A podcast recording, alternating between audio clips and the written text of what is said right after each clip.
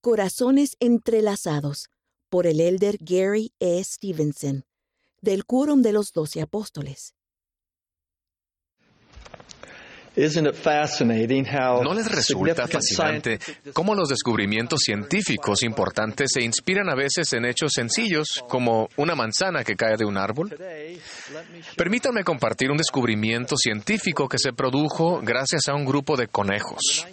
En la década de los 70, los investigadores llevaron a cabo un experimento para experimentar o examinar los efectos de la dieta en la salud del corazón.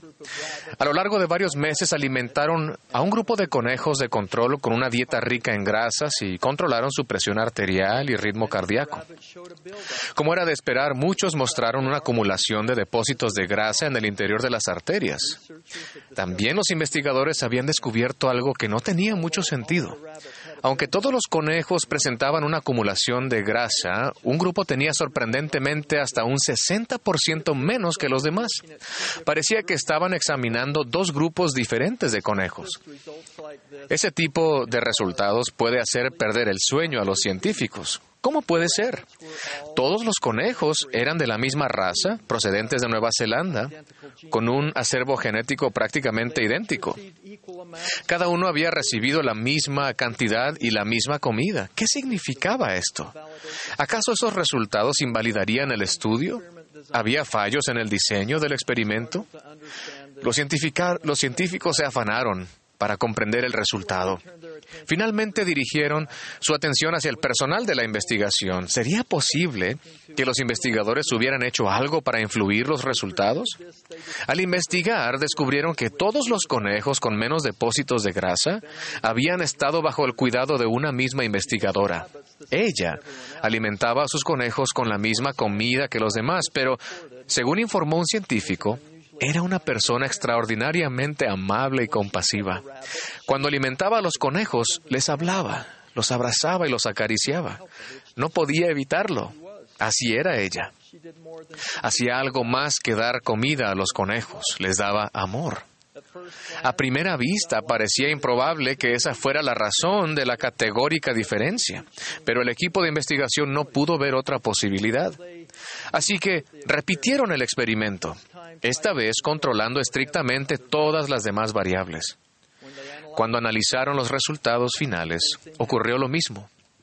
Los conejos, bajo el cuidado de la cariñosa investigadora, tuvieron resultados de salud significativamente más altos. Los científicos publicaron los resultados de, en el estudio, del estudio en una revista prestigiosa llamada Science. Las conclusiones de ese experimento parecen influir en la comunidad médica. En los últimos años, la doctora Kelly Harding ha publicado un libro titulado The Rabbit Effect, el efecto conejo, que toma su nombre del experimento. Su conclusión, tome un conejo con un estilo de vida poco saludable, hable con él, abrácelo, dele afecto. El trato marcó la diferencia, finalmente. Concluye, lo que afecta a nuestra salud de forma más significativa tiene mucho que ver con cómo nos tratamos unos a otros, cómo vivimos y lo que consideramos que significa ser humanos. ¿De qué manera influye esto en la vida de ustedes? En un mundo secular, los puentes que conectan la ciencia con las verdades del Evangelio parecen esporádicos. Sin embargo, como cristianos, los resultados de este estudio pueden parecer más intuitivos que sorprendentes. Para mí, esto añade otro ladrillo a los cimientos de la bondad como principio fundamental y sanador del Evangelio. Un principio que puede sanar los corazones emocional, espiritual y, como se ha demostrado aquí, incluso físicamente. Cuando le preguntaron, Maestro, ¿cuál es el gran mandamiento? El Salvador respondió, amarás al Señor tu Dios con todo tu corazón y continuó, amarás a tu prójimo como a ti mismo. La respuesta del Salvador refuerza nuestro deber celestial. Los antiguos profetas ordenaron que no hubiera contenciones entre uno y otro, sino que fijásemos nuestra vista hacia adelante teniendo entrelazados nuestros corazones con unidad y amor el uno para con el otro. Asimismo, en las Escrituras se nos enseña que el poder o influencia se debe mantener por benignidad, mansedumbre y por bondad sin malicia. Creo que este precepto tiene una aplicación universal para todos los santos de los últimos días, adultos, jóvenes y niños. Los ejemplos de la nueva generación nos inspiran a todos nosotros y les quiero hablar de esto. Ustedes ya comprenden lo importante que es ser bondadosos. En el estribillo de la canción de la primaria, yo trato de ser como Cristo se nos enseña. Ama a otros cual Cristo te ama. Sé bondadoso y tierno y fiel. Pues esto es lo que Jesús nos enseña. Yo quiero seguirlo a Él. Aún así, puede que a veces sea difícil. A continuación, una historia que les podría ayudar es sobre un niño de la primaria llamado Min Chan Kim, de Corea del Sur. Su familia se unió a la iglesia hace unos seis años. Un día en la escuela, algunos de mis compañeros se estaban burlando de otro alumno e insultándole. Parecía divertido, Así que durante unas semanas me uní a ellos. Después de varias semanas el niño me dijo que, aunque él actuaba como si no le importara, nuestras palabras lo herían y lloraba cada noche. Y yo casi lloré cuando me lo contó. Me dio mucha pena y quise ayudarlo. De modo que al día siguiente me acerqué a él, puse mi brazo sobre sus hombros y le dije, siento mucho haberme burlado de ti.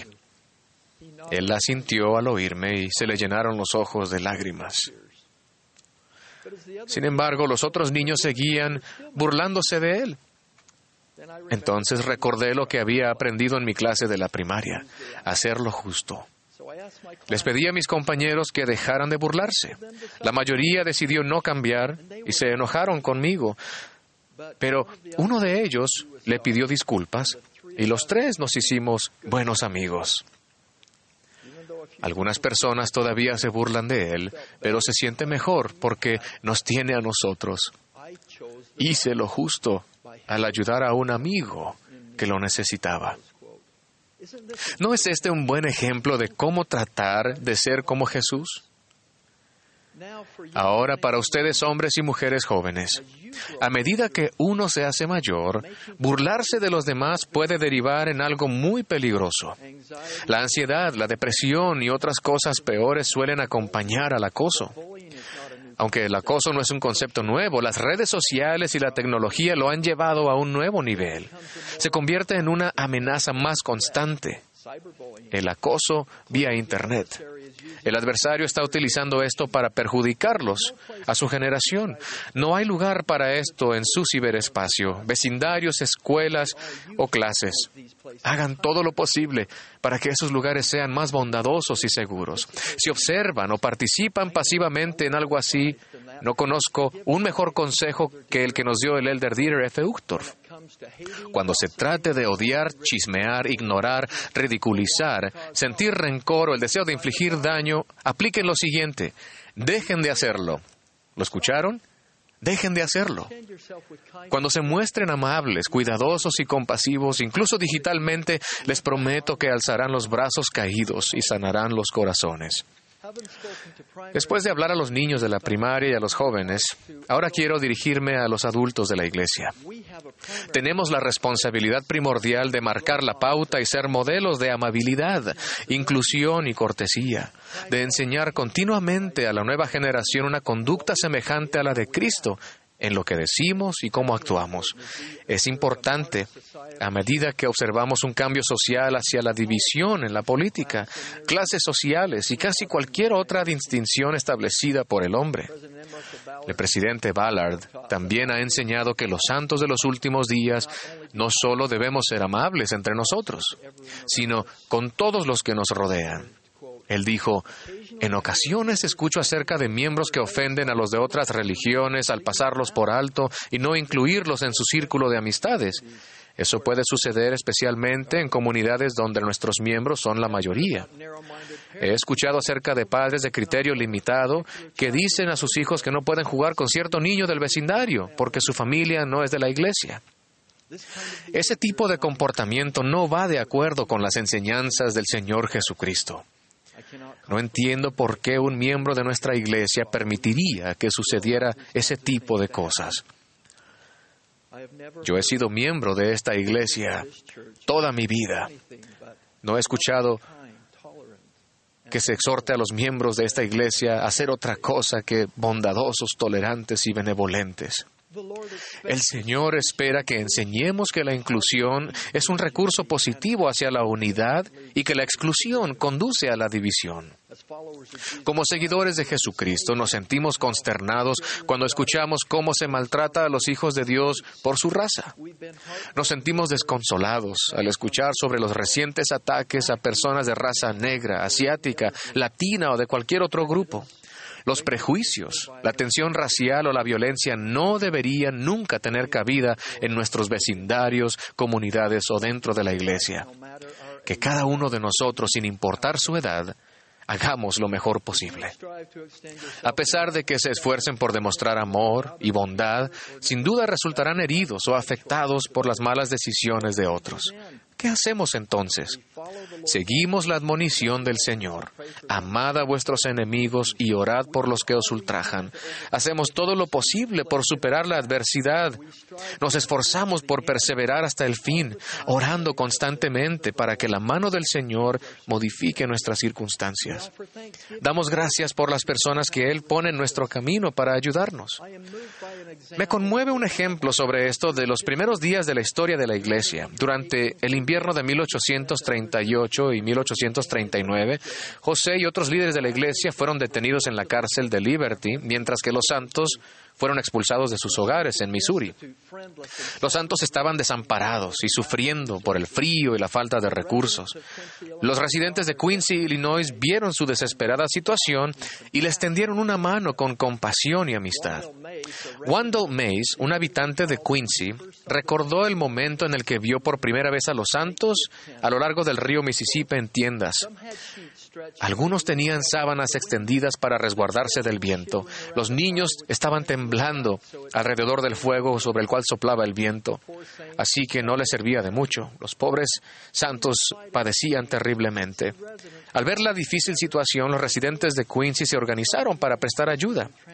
Algunos ayudaron a transportar a sus amigos al otro lado del río. Él continuó, ellos donaron generosamente, los comerciantes competían entre sí para ver cuál de ellos llegaba a ser el más generoso. Pronto reunieron contribuciones con harina, carne de cerdo, azúcar, botas y zapatos que tanto necesitaban. En poco tiempo los refugiados superaban en número a los residentes de Quincy, quienes abrieron sus casas y compartieron sus, escasos recursos con gran sacrificio. Muchos de los santos de los últimos días sobrevivieron el invierno gracias a la compasión y generosidad de los residentes de Quincy. Esos ángeles terrenales abrieron sus corazones y hogares, dieron alimento para salvar vidas, calidez y tal vez lo más importante, una mano de amistad a los santos que sufrían. Aunque su estancia en Quincy fue corta relativamente, los santos nunca olvidarían su deuda de gratitud con sus queridos vecinos, y Quincy llegó a ser conocida como la ciudad de refugio. Cuando la adversidad y la aflicción nos sobrevienen por actos reprobables, negativos e incluso mezquinos, podemos elegir tener esperanza en Cristo. Esta esperanza viene de su invitación. Sed de buen ánimo, porque yo os guiaré, y la promesa que Él consagrará tus aflicciones para tu provecho. Terminemos ahora donde empezamos. Una cuidadora compasiva que despliega su bondad con un espíritu enriquecedor y un resultado inesperado. Sanar los corazones de los animales sobre los que ejercía mayordomía. ¿Por qué? Porque ella era así. Cuando miramos a través de la lente del Evangelio, reconocemos que nosotros también nos encontramos bajo el cuidado de un guardián compasivo que despliega su bondad con un espíritu enriquecedor. El buen pastor nos conoce a cada uno de nosotros por nombre y tiene interés personal en nosotros. El mismo Señor Jesucristo dijo, yo soy el buen pastor y conozco a mis ovejas y pongo mi vida por las ovejas. En este santo fin de semana de Pascua, de resurrección, encuentro gran paz al saber que Jehová es mi pastor, que Él me conoce que conoce a cada uno y estamos bajo su cuidado. Cuando enfrentemos el viento y las tormentas de la vida, las enfermedades y las heridas, el Señor, nuestro pastor, nos sustentará con amor. Él sanará nuestros corazones y restaurará nuestras almas. De ello testifico y de Jesucristo como nuestro Salvador y Redentor, en el nombre de Jesucristo. Amén.